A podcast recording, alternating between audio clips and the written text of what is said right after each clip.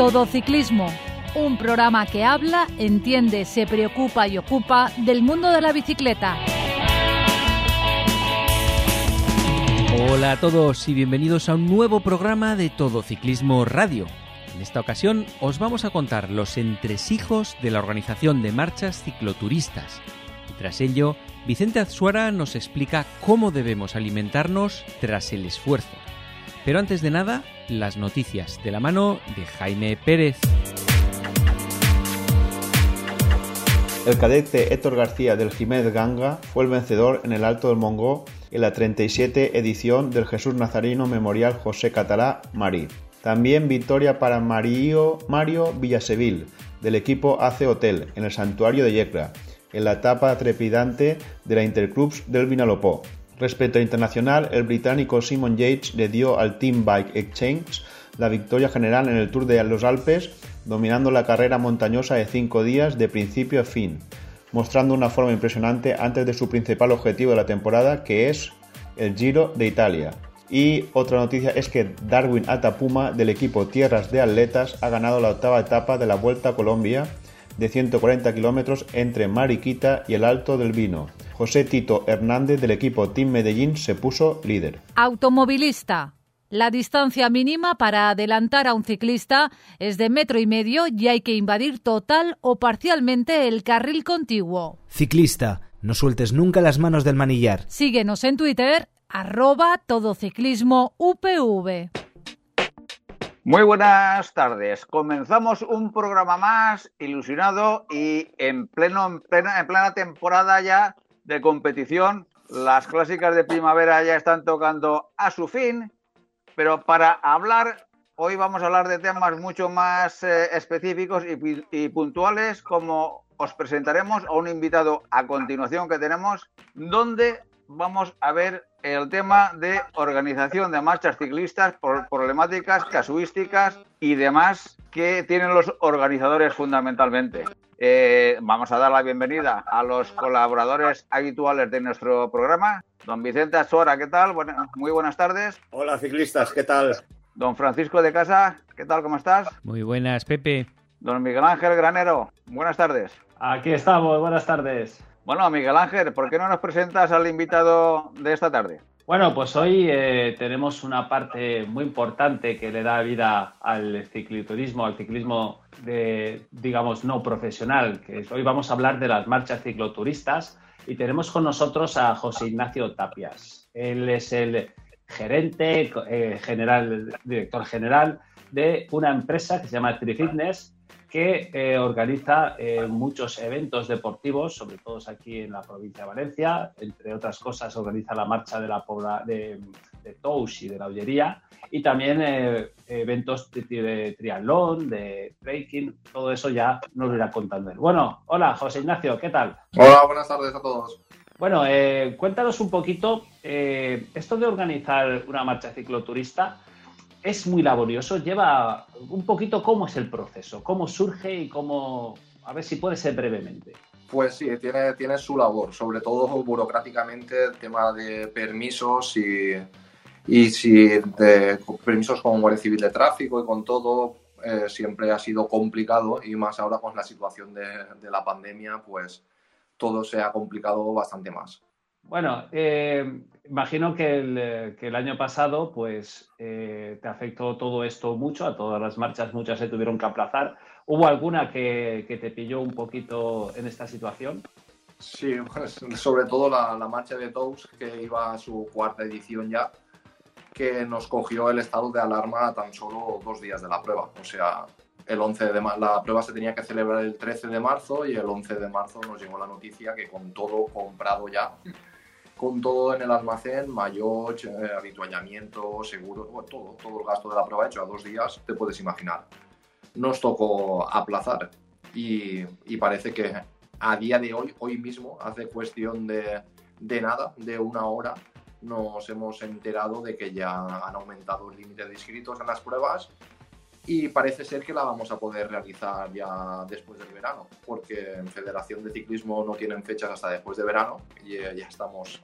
Durante esta hora hemos aprovechado para estar en contacto con el secretario de Federación y tal, y como teníamos 830 personas inscritas en esa marcha de tours, con los límites no podíamos celebrarla ahora.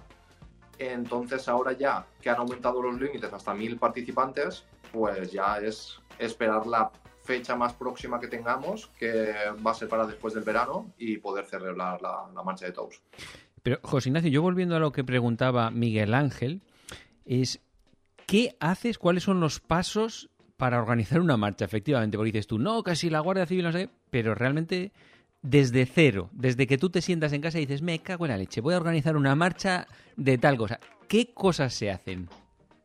Lo primero, pensar un recorrido bonito, una ruta que te guste, sobre todo que impliques y molestes poco a la ciudadanía, o sea, poco tráfico, carretera, siempre intentamos buscar desniveles, los puertecitos y todo más bonito que tenemos en la zona.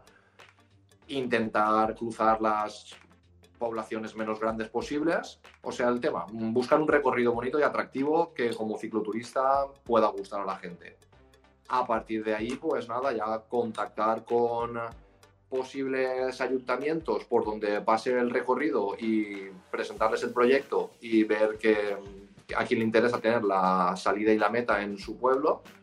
Y a partir de ahí pues ponernos a trabajar con, con todo lo que lleva, eh, permisos y, todo, todo, lo que lleva. Pero permisos, eh, exactamente, ¿cuáles son los entresijos? Permisos de Guardia Civil, Ayuntamiento, así un poco por encima, ¿eh? Tampoco autorizaciones de consellería, autorizaciones de, de, o sea, de Guardia Civil de Tráfico, sobre todo para poder, para poder utilizar las carreteras. Pero entiendo, entiendo yo que eh, el permiso de la el permiso que es de la jefatura eh, provincial de tráfico o de la dirección general de tráfico. Lo quiero decir porque el de la dirección general de tráfico eh, entiendo que es cuando eh, se transita por una provincia o varias, o, varias provincias, ¿no? Sí, en el, en el caso de salir de la comunidad, pero siempre, siempre para la dirección general, siempre desde, desde Valencia. Yo no he tenido el caso de salir de, en ninguna de las marchas de, de la comunidad valenciana, entonces siempre he trabajado con, con tráfico desde, desde Valencia. Ah, tráfico de Valencia, pues, eh, con la jefatura de tráfico de Valencia. Correcto, sí. Ahí después ya te la, se la pasan al destacamento que toque, como es el caso de nosotros cuando hacemos ollería y, por ejemplo, tocamos en el destacamento de Játiva y cuando hacemos la marcha de Tous tocamos el de Alcina. Y en este caso de ahora la, próxima que tenemos, que es en Jalance, tocamos con el de Requena. Claro, porque yo eh, creo, tengo entendido que cuando se toca más de una comunidad, la autorización ya te tiene que venir de Madrid de la Dirección General de Tráfico. La verdad que ese caso no se me ha dado. Y una, una cuestión, eh, esto es como casi que fue antes el huevo o la gallina. ¿Qué es primero? Eh, ¿La población desde donde se quiere salir y llegar? O sea, el ayuntamiento se puede poner en contacto contigo y decir, mira, José Ignacio, queremos organizar una marcha para promocionar un poquito el pueblo y la zona. ¿O es el recorrido y luego se busca eh, el ayuntamiento, digamos? Se nos han dado los dos casos. Se nos han dado el caso de ir de un pueblo, como tú dices, proponerte hacer una marcha y a partir de ahí fabricar, diseñar el recorrido.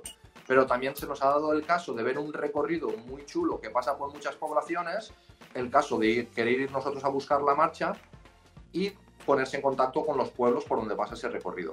Pero, y además, a mí me hace gracia, José Ignacio, porque lo dices como si fuera una cosa, bah, esto, cuatro, permisos y no sé qué. Pero yo solo veo una nube de problemas. O sea, a mí me sale. Y dices, organiza la comida, los maillots, que si la web, que si cómo se inscribe la gente, eh, notificaciones, errores. O sea, a mí me parece un auténtico caos todo eso que tú lo has dicho como, nada, ya empiezas a organizar los permisos y ya está. es un trabajo, es un trabajo más como cualquier otro, como cualquier administrativo que pueda estar solucionando incidencias y problemas en cualquier otro. Es, es, lo mismo, claro, todo lleva un proceso desde que se inscribe la gente, permisos, todo, claro, es un, es un trabajo que no se ve, que la gente, muchos creen que es llegar el día de la, de la marcha, hinchar el arco de meta, dar la salida, recibir a los corredores, hacer el habituallamiento y ya está, pero no, todo esto durante todos los meses antes lleva todo el, el, trabajo burocrático de solucionar incidencias y de tener que estar en contacto con todos los corredores. ¿Has calculado por curiosidad cuántas horas le dedicas a cada marcha organizada? No, no, no, no he llegado nunca a calcularlo, pero sí que lo he pensado muchas veces y lo he dicho muchas veces, que si calculáramos realmente las horas que, que dedicamos a un evento, muchas veces saldríamos, saldríamos corriendo, nos buscaríamos otro trabajo, pero como es algo que al final gusta y lo haces por un poco, al final es un trabajo un poquito por pasión, algo que, que te gusta, entonces no, no cuentas las horas. No cuentas que estás hasta la, a la una de la mañana, muchas veces a las dos de la noche, contestando correos o WhatsApps o todo tipo de preguntas que te pueden hacer. Bueno, eh, vamos, nos has dicho que habían 830 inscritos y, que se va, a hacer en, septiembre, ¿no? ¿Pero tienes la fecha ya? No, no, es que como ha venido ahora mismo, en, en cuestión de una hora ha hecho que nos hemos enterado de las nuevas limitaciones que la verdad que no, no esperábamos que iban a aumentar tanto, porque hemos pasado de 150 inscritos a 1000, que nos ha sorprendido también un poquito, la verdad. Entonces nos ha pillado un poco de, de eso, y lo estamos gestionando todo ahora mismo. O sea, pero en principio está pensado que sea en septiembre, como mucho en octubre. Acabo, ¿no? acabo con lo que he hablado con federaciones que me den la fecha más próxima que tengan. O sea, la, fecha vale. más breve que tengan. Vale, vale. Bueno, pero, Oye, por... pero por lo menos es una situación de, de, ampliar, no que te hayas encontrado con mil y te hayan dicho, no, tienes que recortar a 500, exacto, porque eso sí que sería un problemón. Eso, exacto, sería, eso sería el problema, claro. Sí. Mm. Oye, ¿y Oye, de dónde? Y para los que no, para, perdón un segundo, para los que no conozcan, ¿por qué no nos dices un poquito por dónde va y los kilómetros que son? En fin, detállanos un poquito porque la gente igual se anima, ¿no? Sí, porque ¿cuál es la próxima, la marcha más cercana que vas a, que vas a, a organizar? Que tenemos más la, cerca en el calendario. La marcha más próxima que tenemos es la del 13 de junio en Jalance, de este mismo año, que esta sí que abrimos inscripciones hace cosa de dos semanas pero abrimos inscripciones con los límites que estaban puestos hasta ahora, de 150 participantes, que era el límite que, que, teníamos. Lo que pasa, claro, que ahora con esta nueva noticia, con estas nuevas restricciones vamos a poder ampliar. Pero esta marcha nosotros ya teníamos la idea de sacarla adelante con este límite de inscritos de 150. Ya habíamos, nos habíamos ajustado ahí al máximo para poder, para que fuera viable. Y eh, nada, es una marcha de 120 kilómetros, muy, muy bonita, que, que, sale desde Jalance, dirección Jarafuel, subimos puertos como Cinto de la Cabra, vamos a pasar por la zona de Otonel, zona de Dos Aguas, el puerto de la Chufa, o sea, un recorrido un rollo clásica muy, muy bonito. ¿Con cuántos metros de desnivel? Pues queremos hacerlo realmente porque eh, con las aplicaciones estas cada una nos ronda una cosa, pero creemos que va a estar sobre los 2.800, por ahí, por ahí cerca, 2.600, 2.800.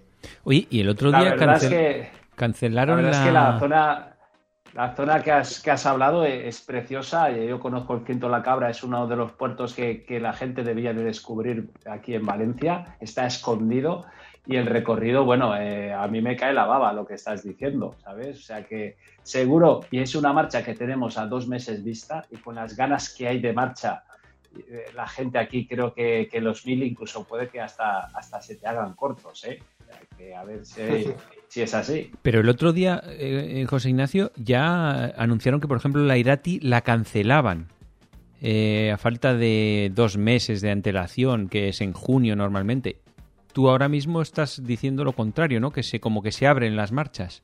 Eh, la Irati es en País Vasco, ¿no? Si sí. No, si no Navarra. En Navarra. En Navarra, sí. claro.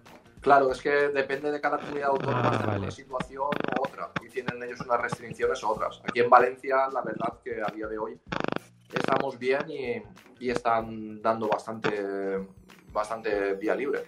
Y eh, hablando también del aspecto económico, porque todos cuando nos presentamos a una marcha siempre te dicen ¿y cuánto cuesta y todo eso? Eh, yo por experiencia la gente no sabe valorar el trabajo que hay detrás. O sea, eh, vamos, que seguramente hay gente que pagando 30, 35 o 40 euros de una marcha, ahí uno no se hace rico, o sea, el que, el que pone el precio no se hace rico porque ahí detrás hay mucho gasto, ¿no? Por ejemplo, de una marcha de la de, la de Jalance, por ejemplo, no sé, son 40 euros la inscripción, con mayote incluido, ¿vale? Eh, ¿A eso ¿cómo, cómo, se desglosaría, digamos, un poquito, un tanto por ciento para esto, otro tanto para lo otro?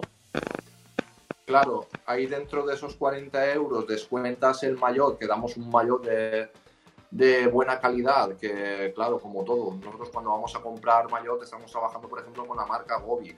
Sabes que al final esta estas empresas también, como todas, van por cantidades. Cuanto más mayos compras, mejores te los dejan, pero para comprar 150 mayos tampoco te pueden hacer unos superprecios. Entonces descontamos mayo, descontamos ambulancia, descontamos motos, enlace, eh, muchos gastos, habituallamientos, seguros de responsabilidad civil, de accidentes, gastos federativos. O sea, hay muchísimos gastos, claro, detrás de una, de una prueba. A mí, José Ignacio, no me salen las cuentas, pero ¿de dónde sacas la satisfacción? O sea, ¿qué es lo que más alegría te da a ti? Bueno, al final eh, tenemos que ser sinceros. El eh, dinero no perdemos porque si no, no lo haríamos. Está claro. Eh, pero sí, es una manera de, de, trabajar. Muchas veces, pues sacas, dijéramos, como un sueldo y, y nada, y poder y poder trabajar en lo que te gusta. Satisfacción cuando todo sale bien, está claro que, que es mucha. Ver la, la, cara de alegría de toda la gente cuando cruza la meta, pues es algo muy positivo. Mm, también tienes el riesgo de que salga mal. Mm, solo con que salga un poquito mal, sabes que eso te lo van a decir siempre y, va a durar ahí en el tiempo. Cuando sale bien, mm, rara, rara veces te lo dicen. Oye, eh, una cosa, y tú que tienes experiencia ya durante años de estos, eh, los que estás haciendo este año a nivel de colaboración empresarial, ¿cómo los has encontrado? ¿Han mantenido el tipo o has notado un bajón? ¿Cómo, cómo ves? Porque creo que eso puede ser un reflejo ¿no? de la sociedad, de cómo va todo, de, fin, no sé cómo se valora el ciclismo. Hay una serie de cúmulos, ¿no? Creo que puede ser interesante. ¿Cómo, lo has visto? A nivel empresarial, ¿te refieres a, ¿te refieres a patrocinadores o a instituciones como ayuntamientos? No, me refería más bien a nivel privado. Eh, a nivel de las empresas que son las que te patrocinan cosas. Pues a nivel, la verdad que a nivel patrocinadores, si ya era bastante complicado antes por la cantidad de eventos que habían, que habían muchos, la verdad que hemos pasado de, de haber tres marchas, cuatro marchas el mismo fin de semana a no haber ninguna. Entonces, como que de la saturación que han pasado esos patrocinadores, ahora no tener nada, también han desaparecido muchas, muchas marcas y muchos comerciales de suplementación, de, gente que te podía apoyar. La verdad que, que eso se ha notado bastante. Sí que lo habéis notado bastante, ya, ya, vale. Sí. Bueno, esperemos que vengan tiempos mejores. sí, espero que sí, que sea para, para todos. Pero eh, la organización, eh, vosotros contáis también con voluntarios, con gente de las distintas poblaciones por donde pasa la marcha a la hora de, cortar el tráfico en, los poblados, eh, cruce de carreteras. Eh, de normal, el, pueblo que te apoya con protección civil y con voluntarios es el mismo pueblo donde la marcha tiene la salida y meta. En este caso, Jalance, pues son, podemos conseguir voluntarios del pueblo de Jalance, pero el resto tiene que ser todo contratado, o sea, motos enlace, son gente que hace la vuelta a la valenciana, gente ya muy profesional que van todos preparados, están muy bien coordinados con la Guardia Civil de Tráfico y claro, nosotros siempre, siempre contratamos con ellos. Pero, ¿y tú tienes un trabajo aparte o te dedicas profesionalmente exclusivamente a esto? Eh, antes compaginado dos trabajos, pero desde que de eso me dedico 100% a, esto. Porque tenemos una media más o menos de dos eventos por mes. Entonces, claro, aún no has salido de un fregado y ya te estás metiendo en otro. ¿Y cómo, has podido, cómo has podido sobrevivir durante la pandemia? Eh, ¿Qué tipo de eventos o cómo se han tenido que actualizar o, adecuar lo que es a la situación? Aunque sea pues de, otros deportes, por ejemplo. En la pandemia hemos tenido que tirar de ingenio. y la verdad que, que podemos estar contentos de, de, haber podido sobrevivir, haber podido pasar esto, porque por desgracia gran parte de las empresas de econometraje y de organización de eventos que habían, eh, muchos han tenido que cerrar o, se han quedado ahí parados completamente. Nosotros, eh, con el tema de carreras de trail de montaña, que es algo también que organizamos muchas, eh, nos pusimos en marcha un sistema que la verdad que teníamos ya en el cajón ahí durante mucho tiempo, que son las carreras on track, que se trata de coger un recorrido de montaña, de trail, de 10-20 kilómetros y marcarlo y balizarlo, o sea, tal cual como se pueden encontrar los corredores durante un día de, carrera. pero eh, la prueba duraba durante todo el mes y los corredores podían ir individualmente cada uno y, realizarlo las veces que quisieran. Al final lo que contaba en clasificación era la, vuelta más rápida que pegaron ese recorrido. A través de la, de la aplicación de Strava, ellos cuando realizaban la inscripción nos daban autorización a entrar a su, a su aplicación y desde ahí coger el, el tiempo. Y, eh, y, la verdad que ha funcionado muy bien y, la gente se, se, ha apuntado mucho a estas carreras para, para mantener la, la chispa de la, de la, competición. ¿Y algo así sería factible en, en la bici? Algún eh, más en BTT, ¿no? complicado, complicado y arriesgado por tema de en la montaña al final no te cruzas con más vehículos, con vas corriendo a pie. Promocionar esto en, sobre todo en ciclismo de carretera con cruces y tal da miedo, se generar accidentes y no, no, lo vemos. En mountain bike mm, buscando circuitos muy seguros, pero también tiene, también tiene su riesgo. Por eso finalmente decidimos solo hacerlo en carreras de trail de montaña, de correr a pie. Bueno, y estamos hablando aquí de eventos ¿qué tipos de eventos son los que organizas? Eh, cicloturismo, has dicho, esto de montaña, eh, triatlones también, ¿qué más cosas? Triatlones, triatlones también, somos organizadores del triatlón de Agna, triatlón de Sumacárcer, dualones también, dualón de Tous también organizamos uno, eh, marchas cicloturistas, o sea, así de, todo un poquito, todo lo que tenga que ver con, con, con asfalto y montaña. ¿Y, ¿Y cuál de esas es lo más peñazo de organizar? Pues ahora mismo, hoy venimos, estamos toda la mañana marcando un ultra trail en Teresa de Cofrentes con un agua que nos ha caído durante toda la mañana allí a 1100 metros de altura en el pico Caroche. con el eh, pateando con el chubasquero, imagínate, tenemos que caminar 60 kilómetros con mochilas, con la cal detrás, con las cintas que tenemos que poner una cinta reflectante cada 200 metros, todos los cruces, Imagínate, o sea, un trabajo de por lo menos 15 días eh, marcando todo el recorrido para el día de la prueba. Oye, y aquí yo veo, eh, dentro de cada modalidad eh, tienes todas, mountain bike, ciclismo de carretera, triatlón. ¿Quién son más pijos con el material? Mm, ¿Quién lleva material más caro y más así? postureo en el ciclismo, total. En todas, en las tres, en las tres por igual, no hay una que destaque. con mucha diferencia. Cicloturismo. Ah, cicloturismo. Por encima de triatlón y de mountain bike. Bueno, el triatlón tiene lo suyo, pero la verdad que los triatlones que organizamos nosotros son así bastante populares. Son de distancias cortitas, entonces eh, los aprovecha mucho la gente para debutar y esto, y se ve un perfil de más, más popular, gente que va más a disfrutar, no está tan profesionalizado como un triatlón más federado y tal. Entonces, en cicloturismo sí que, sí que ya te digo que, es donde más, ese perfil de gente más Pro Tour eh, se ve allí. En la, marcha cicloturista próxima, que, has dicho que es la de Jalance, ¿no? Sí, correcto. Eh, ¿hay, ¿Hay algún tipo de medida mm, pro COVID que se va a imponer o no? Eh, la teníamos toda preparada, pero ahora mismo con las nuevas restricciones de hoy nos ha roto todas las reglas.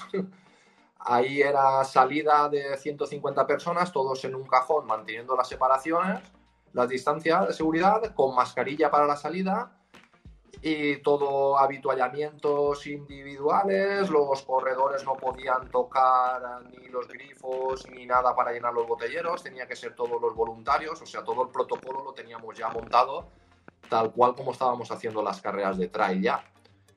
Pero ahora con, estas nuevas restricciones creo que, todo va a cambiar. Entonces nos tenemos que actualizar durante esta semana de todo. Espero que sea todo para, mejor y volver a, a recuperar lo bonito de las marchas, que es llegar, cruzar la meta y poder estar todos en un habituallamiento, coger tu plato de gazpachos, de paella o de macarrones y sentarte al lado del compañero y poder comértelo. Ojalá que realmente eso se dé en, breves fechas. Oye, ¿y también organizáis pruebas de solo natación en exclusiva o no? No, travesías de natación solo no, hemos organizado, la verdad. Es algo que tenemos ahí, pero no nunca, nunca hemos organizado solo travesía de natación. ¿Y, también lo tienes ahí en mente para el futuro o qué? También está ahí. También tenemos ahí el pantano de todo para explotar.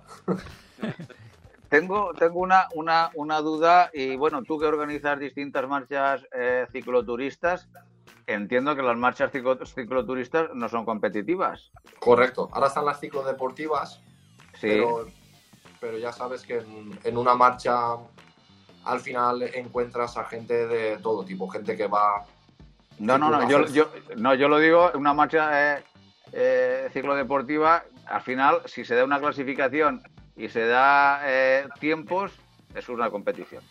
Y lo disfracemos como lo disfracemos. Mi pregunta Bueno, por lo- Esto ya es, es un debate que daría cuando tú te ves en una marcha ciclodeportiva a gente que hace medias superiores de, a 35 y esto está para competir en máster. Y es gente que a lo mejor no tiene el valor o la, de, de poder competir y medirse en gente como ellos y prefiere medirse con otros donde sabe que va en plan gallito.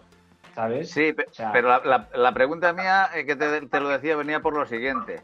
Porque últimamente empieza a haber un boom de bicicletas eléctricas. ¿Habéis tenido en cuenta que alguien con bicicleta eléctrica pueda, iba a decir, Oculta, Pepe. nada más lejos, ¿Oculta o, o- o abiertamente te refieres? No, no, no, abiertamente, no, no, hombre, lógicamente. Eh, Uy, oye, se yo- está yo- riendo, como diciendo, ya me han pillado, ya me han ya. Es decir, eh, es decir, eh, uno puede ir con una bicicleta eléctrica y participar sin ningún tipo de obstáculos ni de problemas. En teoría nosotros en reglamento, en el caso de Jalance, no lo tenemos permitido. Vale, no, no, simplemente es una pregunta y saberlo. Porque lógicamente la evolución y la tendencia del mercado de las bicicletas es eh, cada vez más a introducir el motor eléctrico y cada vez veo ya por, por, por las carreteras pues gente ya de edad más joven donde realmente empiezan a disfrutar del ciclismo desde este punto de vista. Entonces las marchas ya no serán ciclodeportivas, sino cicloeléctrico-deportivas, ¿no? GP, G- Ya, MotoGP. No, Aparte, no, aparte, va- va- no. está, está el tema fundamental de que eh, la gente que supuestamente se apuntase a una marcha de estas con una mm, de, de pedaleo eléctrico asistido o de pedaleo asistido eléctricamente, posiblemente la llevaba deslimitada. Si la lleva deslimitada ya va ilegal. O sea que dudo que alguno con un límite de se apuntase a una marcha de estas con un bicho que puede pesarte 15 kilos. ¿Me entiendes? De todas Ah, formas, este es el gran ¿qué problema. pretende, ¿A qué pretende alguien con, con motor eléctrico apuntarse en una marcha? ¿Qué es lo que pretende? O sea, es que- Tío, Vamos a ver, vamos a ver, Miguel Ángel. eh, eh, esto, Pero esto es es un- otro debate. Esto es otro Eso debate. eso- es otro debate. No, no, no, simple- que- simplemente para, para cerrar esto y no, y no meternos en, en una nebulosa un poco complicada. Lo que yo entiendo es que si al final hay clasificaciones, lógicamente, igual que hay clasificaciones por edades, eh, debería de haber una otra otra clasificación. Bueno, yo estoy en contra de todas las clasificaciones, obviamente, porque en el mundo cicloturista es para disfrutar de la bicicleta, de los amigos y del entorno. Que Ese, ese es mi punto de vista. Y eh, si vas en bicicleta eléctrica, como si no vas en, en bicicleta eléctrica, sería lo mismo, siempre y cuando no se diesen trofeos a primero, segundo, tercero y demás. Simplemente un pues una, una, una- una detalle conmemorativo o de, o de recordar la marcha de, de ese día. Pero yo, lo que yo digo es, si hay clasificaciones, al igual que hay clasificaciones por edades, podría haber una clasificación para, por- por- para bicicletas eléctricas. Podría Sí. ser la solución. Se podría, se podría habilitar. Nosotros finalmente, cilindrada, ¿no? También. nosotros en nuestras marchas trofeos para la general no, no damos. Simplemente son eh, se, se otorgan unos premios, una conmemoración al corredor más de mayor edad, al que viene de más lejos, al Perfecto. club más numeroso. Perfecto, Y, perfecto. y- y esos Pero- premios son... mejor es que- es trofeo que, perdona, que un eso- gazpacho eso- manchego al llegar a Jalance. Yo iba a decir lo mismo que Miguel Ángel. O sea, yo soy en contra de, de medallitas ni cosas de esas. Un chorizo y una cosa así siempre me parece mucho mejor, algo que se coma. Pero es que lo que estamos hablando y lo que me satisface es que todos hemos coincidido en un concepto, que el, el cicloturismo es para disfrutar y no para eh, competir. Para competir siempre hay un dorsal y carreras, que el concepto, como eh, José Ignacio debe saber, cuando tú vas a pedir permisos y autorizaciones, si te dicen que tú dices que es una carrera, pues la, la jefatura de tráfico te exige unas cosas y si dices que es una marcha cicloturista te exigen otras. No, o, o no es Claro. así? Claro, sí, así es. El problema es ese, que dentro de una marcha pues tienes a los dos perfiles de, de clientes, de público que quieren un poquito las dos cosas. Sí, pero el tema, el al tema que estábamos hablando de habituallamientos y tal, Miguel Ángel te lo puede decir que ha participado en algunas de nuestras pruebas.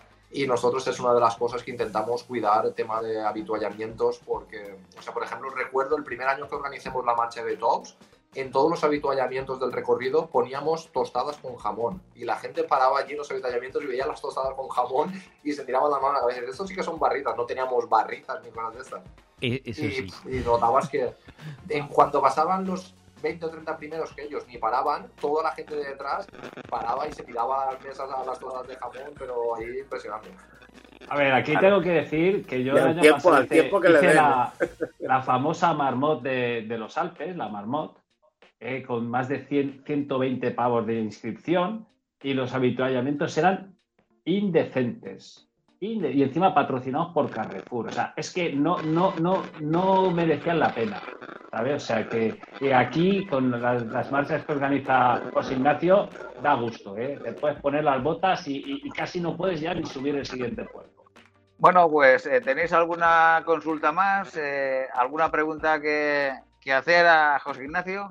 Pues sí, eh, que nada, que nos anime a ver cómo nos, nos anima a la, a la marcha de Jalance, que la tenemos ahí en dos meses, y que la gente pues, pues se anime, ¿no? Pues así es, ahora trabajar para ver esa marcha. Ahora, claro, se nos han roto un poquito todos los esquemas con el tema de las limitaciones. Veremos la semana que viene esto, si ampliamos plazas, porque la verdad que no sabes la cantidad de correos y de peticiones que tenemos de dorsales, de gente que, que tiene muchas ganas de marchas y, se quedaron fuera porque los dorsales duraron un ratito el día que abrimos inscripciones. Y nada, ahora mm, si podemos aumentar, pues podrá bastante más gente disfrutar de, de la marcha que tenemos preparada. Bueno, José Ignacio eh, sabe que yo tengo una ilusión de hacer una marcha que fuera desde mi pueblo, desde Enguera, pero estamos pendientes. Yo tengo un recorrido en mente muy bonito, pero todo está pendiente de que, de que haya un tramo de 6 kilómetros pendiente de asfaltar, que es de, de Navarresa a Benali, que sería una vuelta muy bonita.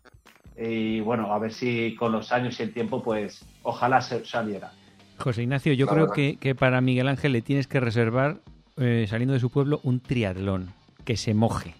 que- y que corra. Un triatlón en Enguera, no sé yo, como no lo hacemos en el lago de Anda o en una piscina. Sí, sí. Bueno, Subimos nadando por la Funta de Marzo. Pues José Ignacio, yo creo que al final hemos aprendido un poquito todos de la problemática que, que tiene organizar estas marchas cicloturistas y que hay que, que contar con personas como tú, con empresas como la tuya, donde realmente podamos, el aficionado al cicloturismo, disfrutar de nuestro deporte y dejar en manos de personas capaces, entendidas y con experiencia como son las vuestras en organizar esos eventos donde todos nos encontramos y todos nos vemos y sobre todo todos disfrutamos. Éxitos para ti, para tu empresa y para el ciclismo y el cicloturismo, que es de lo que se trata. Y en breve eh, volvemos a hablar y nos cuentas cómo han ido esos primeros eventos. Muchas gracias. Venga, La verdad, muchas mucha gracias. suerte, mucha suerte. Esta otra. Gracias. Automovilista. No se puede adelantar a otro vehículo si vienen ciclistas en sentido contrario. Ciclista, usa siempre el casco que debe estar homologado y asegúrate de su correcta colocación. Búscanos en Facebook. Todo Ciclismo UPV Radio. Vamos a continuar con la sección que Vicenta Suara ya tiene una, unos programas que nos deleita con ella, que es Ideas para ciclistas que se sienten ciclistas. Bueno, hoy nos vas a hacer una continuación de lo, eh, de lo que nos comentaste en el programa anterior, ¿no, Vicente? Efectivamente. El otro día, si recordáis, pues bueno, estuvimos hablando de la importancia capital que tiene el alimentarse y el hidratarse durante el esfuerzo. Bueno, pues hoy vamos a tocar otra cosa que quizás es tan importante o más, pero que muchas veces no la tenemos en cuenta, no lo hacemos eh, con la euforia que nos da después de haber terminado un entrenamiento bueno o eso, pues a lo mejor pensamos mucho en la cervecita y esas cosas y nos olvidamos de las cosas que son muy importantes. Pues vamos allá. Vamos, durante un esfuerzo, sobre todo si es prolongado, si es eh, intenso, pero sobre todo durante mucho tiempo, lo que se está produciendo es lo que se llama un catabolismo. Eh, esto es que los depósitos de energía que nosotros tenemos en el cuerpo prácticamente se han vaciado. El glucógeno almacenado en los músculos, en el hígado, en la sangre, se ha consumido prácticamente en su totalidad. eh, por poner un ejemplo, prácticamente llegamos en reserva. Entonces, eh, de hecho, el catabolismo lo que ocurre es que las proteínas que están en los músculos, echamos mano de ellas muchas veces y entonces se destruyen, digamos, más que se crean. Es un proceso de catabolismo frente a anabolismo.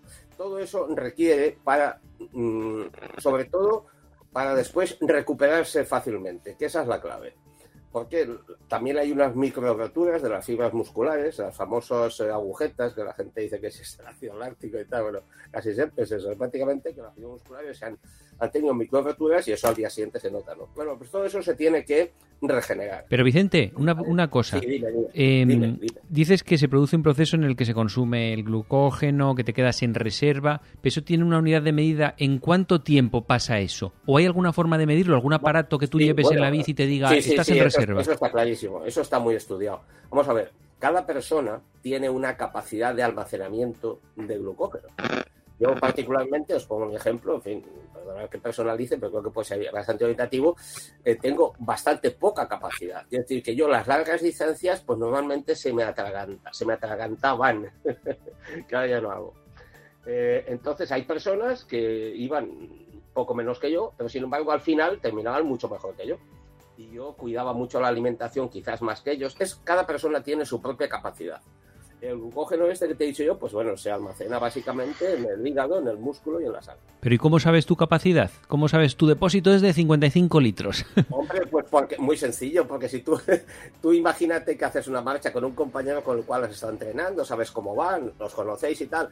Entonces la marcha esa, pues cuando llevas dos horas de marcha, pues tú ves que aquello va flojeando ya ya no te dio cuando falta nada más que media hora o una hora. Sin embargo, él, habiendo casi comido lo mismo que tú, tiene más aguante. O sea, es una cosa comparativa, ya no es una cosa cuantitativa, sino comparativa. ¿Entiendes? Entonces tú te das cuenta del nivel en el que estás. Y frente a eso, lo que hay que hacer básicamente es tomar las medidas adecuadas. bueno, una anécdota que hay, que no, pensaba contarla, pero ya que me lo has preguntado, si quieres la anécdota.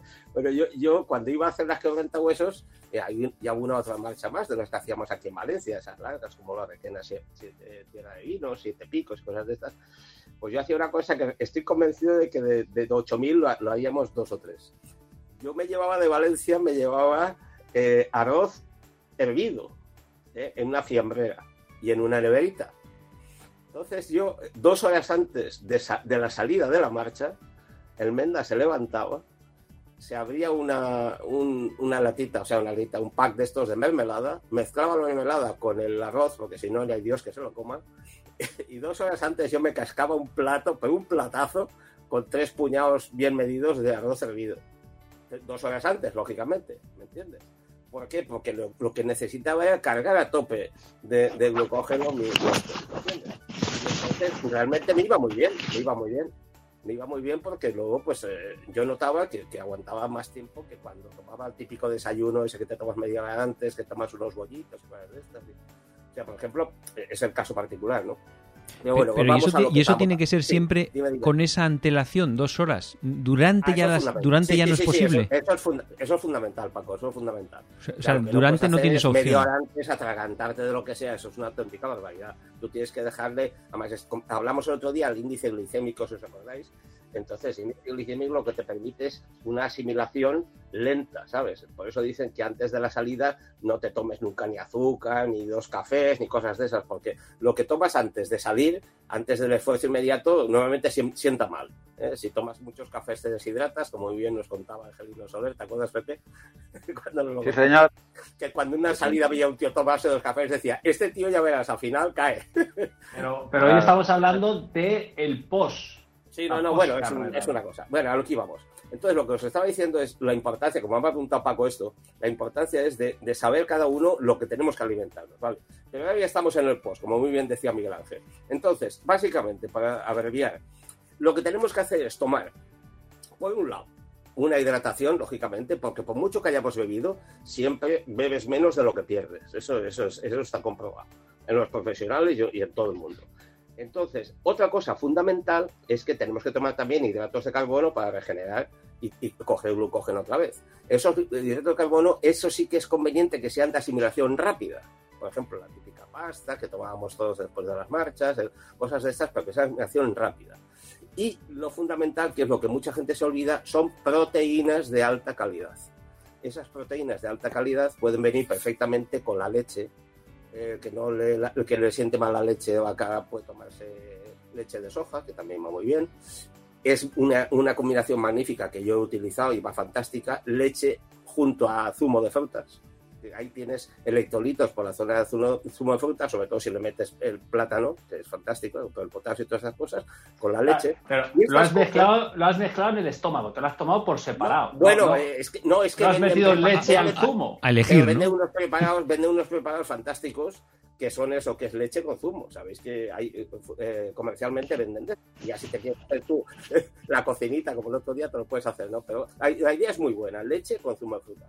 Y el tema fundamental, ¿cuándo te tomas eso? Y es ahí es donde quería insistir. Como mucho, de, tres, de media hora tres cuartos después de haber terminado. Es decir, la clave del asunto está que una vez terminado te duchas y todas esas cosas y tal, luego a continuación le des, le des y le metas mano a esto, porque es cuando el cuerpo más lo necesita. Si te esperas dos horas, pues entonces ya estás perdiendo esa recuperación que, que te, te, la va a acelerar mucho. Lo que a todos nos interesa, claro, recuperar lo antes posible. Pero hay una diferencia también, que no sé si, si marca algo o no. Una cosa es eh, tiempo desde el máximo esfuerzo o desde que dejas la bici. Igual estás no, haciendo no, esfuerzo. No, de, no, no, no, de cuando terminas, cuando terminas. Vale, cuando terminas. o sea, igual llevas una hora y media de rodaje desde el máximo esfuerzo. No pasa nada, tiene que Sí. ser cuando termines de... Sí, tú terminas, te duchas tranquilamente y luego, pues ya te digo, entonces ya te digo, aparte de las cervecitas cosas, acordarse también de estas cosas.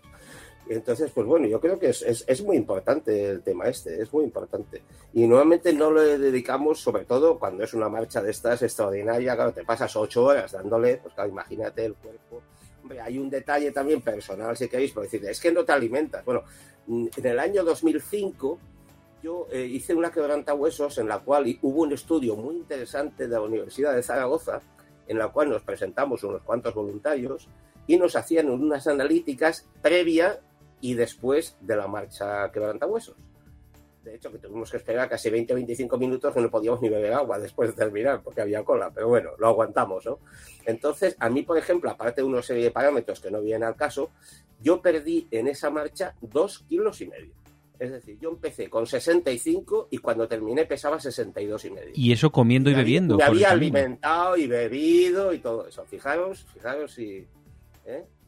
O sea, es, es increíble. Uy, ¿y ¿no? por Es que eso, si no te lo mides, no lo notas. Hay, y- que, hay que medir para darte cuenta de y- lo que Dos kilos y medio. ¿Y por qué es tan importante que no pasen 40 minutos tras Pues- el final? Hombre, pues porque, claro, pues porque cuanto antes tú al cuerpo que está ansioso, porque el cuerpo está en reserva, el cuerpo está ansioso. De hecho, hay gente, es que me comería un buey, es que comería no sé qué, ¿sabes? Cuanto antes le des esa, esa alimentación, antes vas a, vas a ganar tiempo. Vale, Porque pero es por pura recuperación. te- No es que pierdas Claro, claro, es- algo.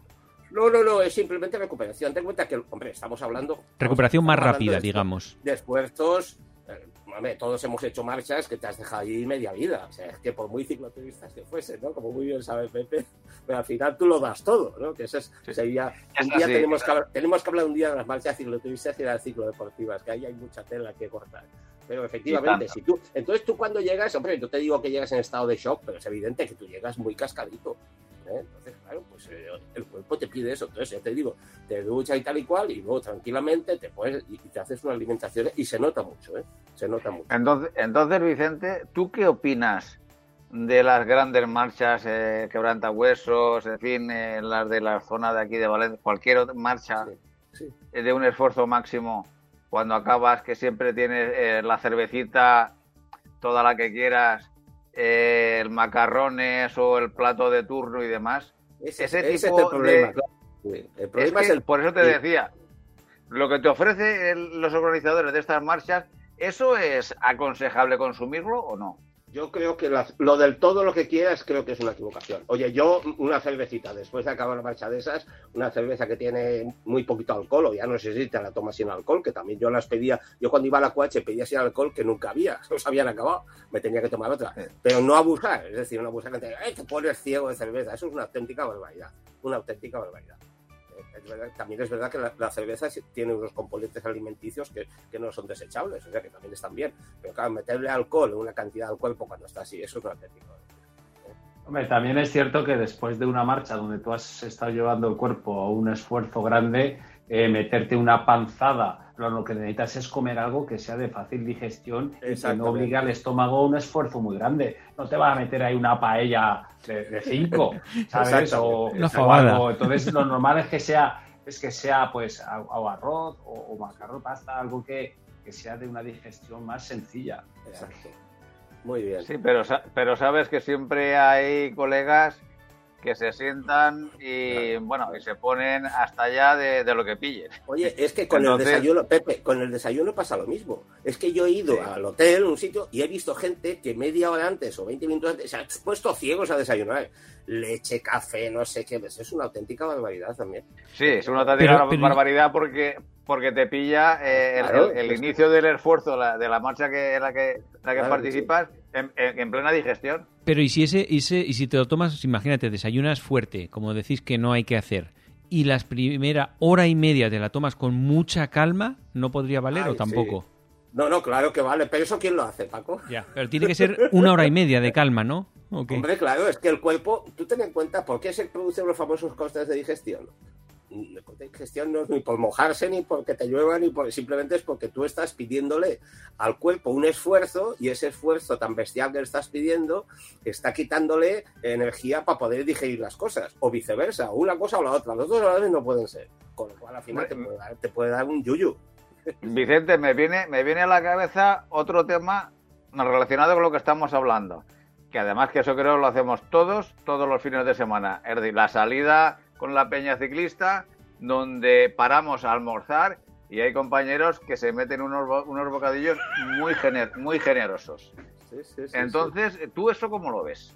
Pues, yo he salido con vosotros hace años, he salido, y no sé si recuerdas que yo era de los poquísimos que yo salía y sabes lo que desayunaba. Yo llevaba alguna barrita energética y llevaba así como medio, media, unos 100 gramos de, de galletas tostadas, simplemente galletas Cierto, tostadas. sí señor, galletas tostadas y las barritas muchas veces eran de emergencia, porque también van bien llevar encima, porque después te da, oye, y después eso, y tomaba agua, y ni tomaba café ni tomaba nada, como mucho alguna vez, alguna celebración, y un chupito para terminar, un chupito que es nada, que no es nada, ¿no?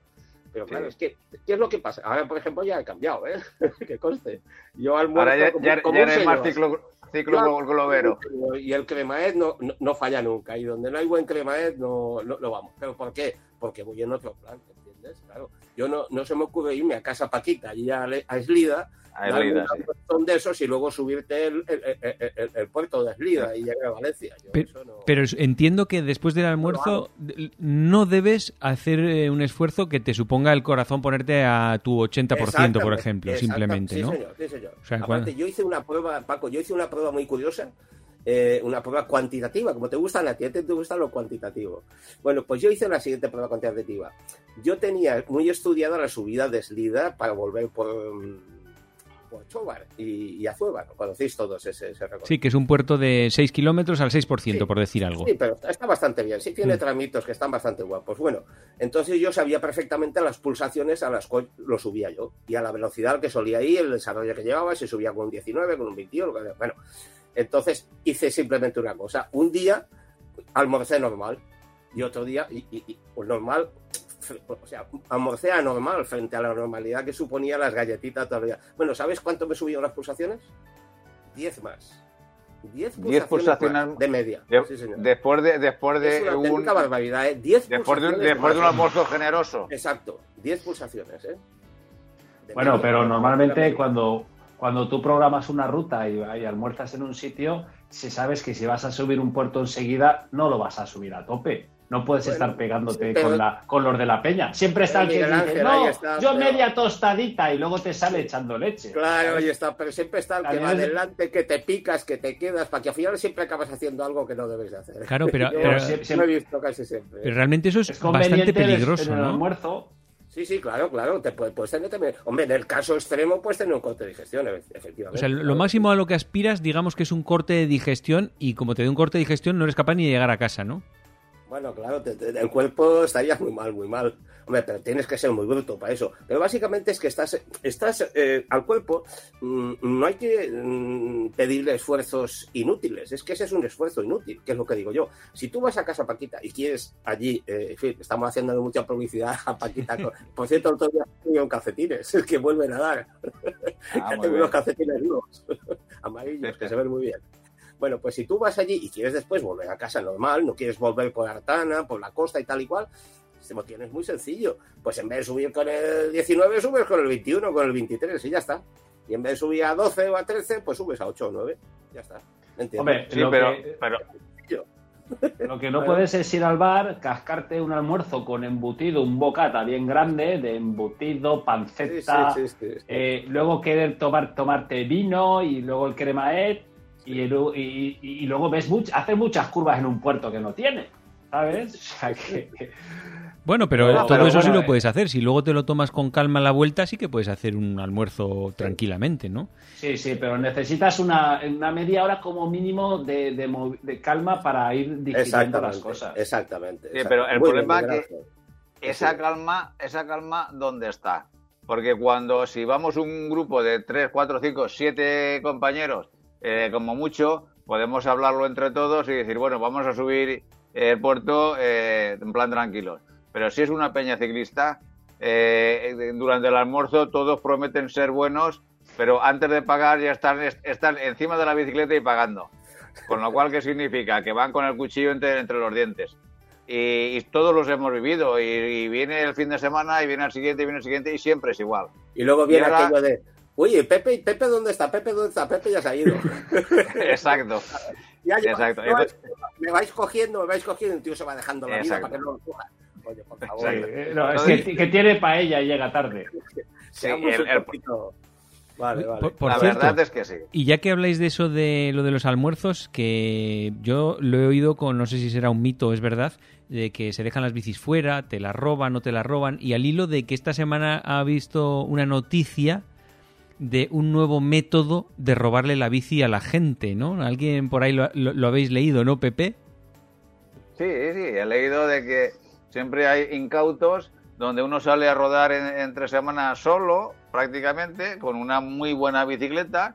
Otros avispados eh, ven y cuando entienden el material que llevas que es bueno, se te acercan y empiezan a la conversación contigo, te dicen que, bueno, que son personas que muy metidas en el mundillo, que si son personas cualificadas de una índole o de otra, y hasta que empiezan a, entrar, a entablar cierto grado de, amistad eh, en ese preciso momento, y te dicen, oye, mira qué bicicleta más, más buena, qué tope de gama y demás, ¿qué tal, cómo se va? Eh, ¿Me la podrías dejar un, momentito que la pruebe? Y y el incauto este ya entiende que los compañeros en ese momento de pedaleo son personas extremadamente buenas y bondadosas y entonces este hombre pues le cede su máquina que es de una calidad extraordinaria. Y cuando la cogen los de turno, la prueban de tal manera que se van echando, eh, como vulgarmente se dice, bueno, esta pastilla y el dueño de la, de la máquina y el dueño de la máquina se queda sin bicicleta y no la vuelve a ver. Es que hay que ser pardillo. A ver, Miguel Ángel, yo no lo veo tan hay que ser pardillo, ¿eh? Tú plonte en la situación. Se te pone un tío al lado tuyo y está tres horas contigo hablando de no, tal, sí, pa... Al final has cogido una serie de confianza y en un momento dado tampoco es tan raro que os paréis en un sitio a lo que sea y te diga, ah, pues déjame a ver eh, 100 metros a ver. Y ya la has visto. Tampoco lo veo yo tan descabellado o para. Lleva una bici, o lleva una bici flojita, te dice, coge la mía y yo y vamos. Y... Claro. Exacto, exacto. A ver, dicen que el, coche y la pareja no hay que dejárselo a nadie. En este caso es el coche, la pareja y la bici. Vamos a ver, en mi pueblo se dicen las cosas de montar. Ah, amigo, exactamente. Bueno, este robo es, algo que, lo han eh, puesto en redes sociales, eh, creo que los mozos de escuadra, ¿no? Porque en Cataluña, que, es un aviso, un aviso que dio los Claro, que está sucediendo allí eh, ya habitualmente, pero lo que te digo, yo no lo veo tan descabellado, ¿eh? De todas maneras, Paco, hay una cosa peor que esta, ¿eh? Una cosa peor que esta, que eso sí ha pasado en la comunidad valenciana hace unos años, recuerdo que hubo algún caso, y ojo a eso, claro, eso es una cosa que tiene muy mala solución. Si te toca, te ha tocado, es como si te cae un rayo.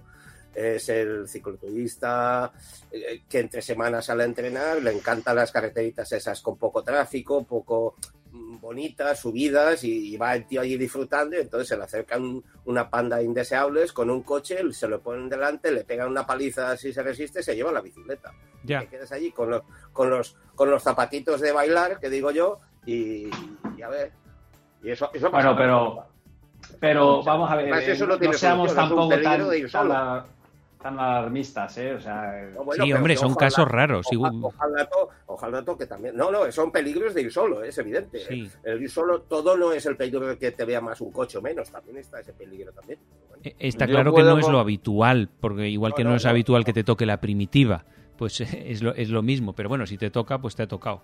Sí, como tampoco es habitual que vayas a un bar a almorzar, estés almorzando, llega una furgoneta, coja cinco o seis bicicletas, se las sube y se las lleve. Como pasó el Marines Nuevo hace unos años.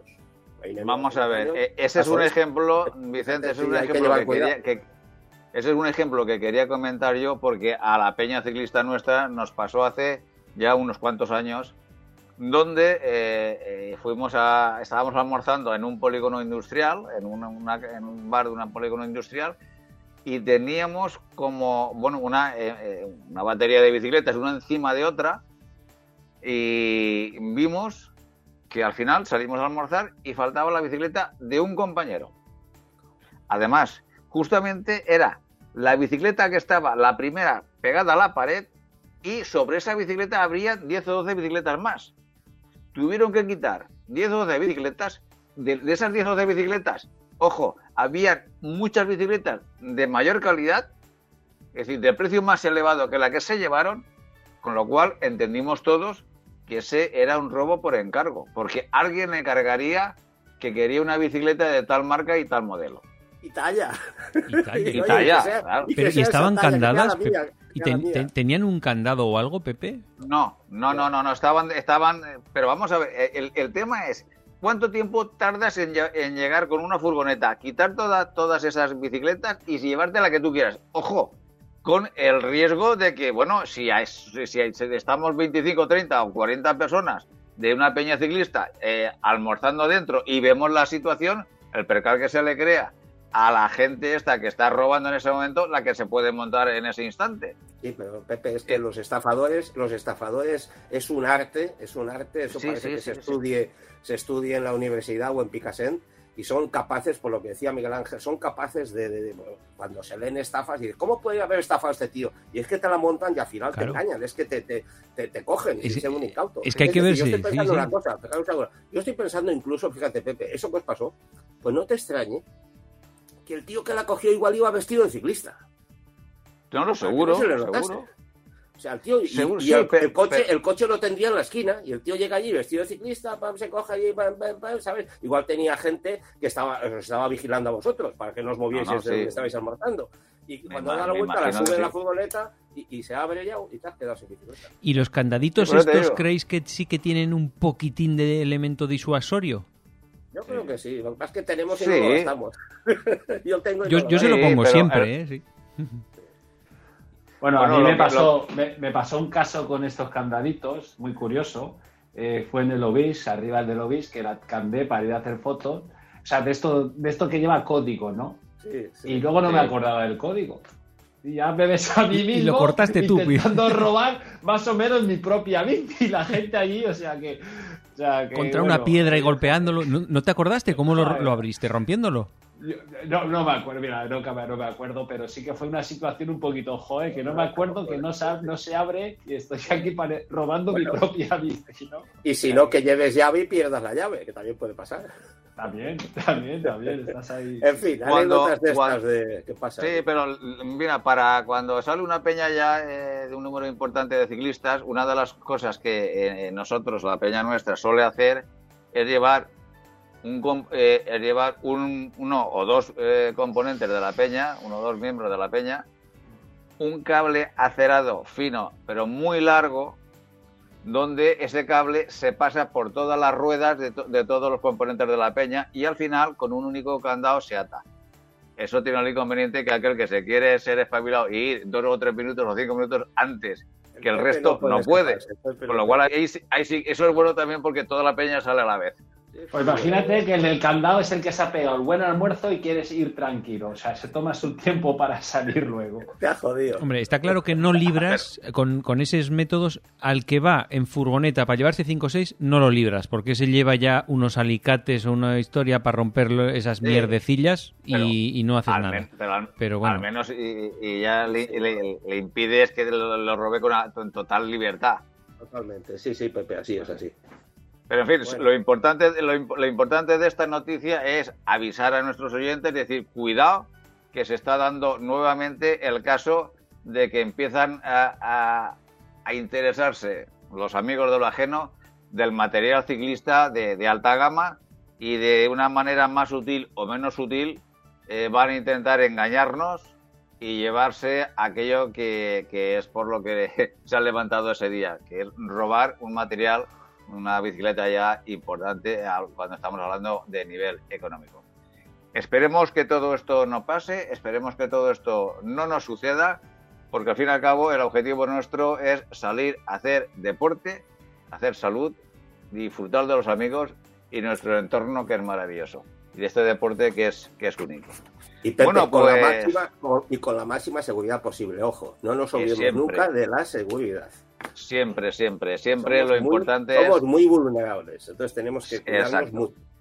Nosotros desde este programa, como sabéis, eh, empezamos todos hablando por el tema de la seguridad del, del ciclista y fundamentalmente nos mantiene aquí de vez en cuando recordar a todos los usuarios de las vías que todos tenemos derecho a transitar por las vías, unos en bicicleta, en motos, en coche, en- en- de la índole que sea, porque la- la- las vías es de todos y están todos o para eh, disfrutar de ellas o para ser un tránsito como vehículo, o de ocio, de la índole que sea. Es decir, disfrutemos todos de nuestro entorno y sobre todo de la buena compañía, que es importante. Respetémonos siempre que nos veamos en un vehículo o en otro, por supuesto que sí.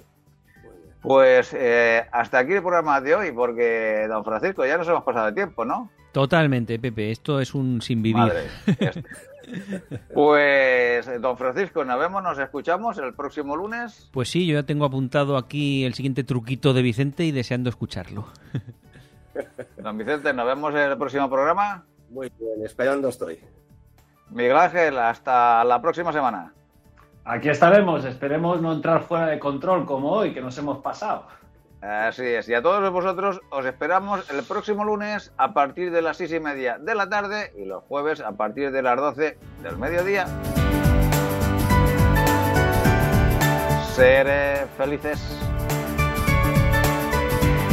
No te olvides visitar nuestra web todociclismoradio.com. Acuérdate de ponernos una reseña en iTunes.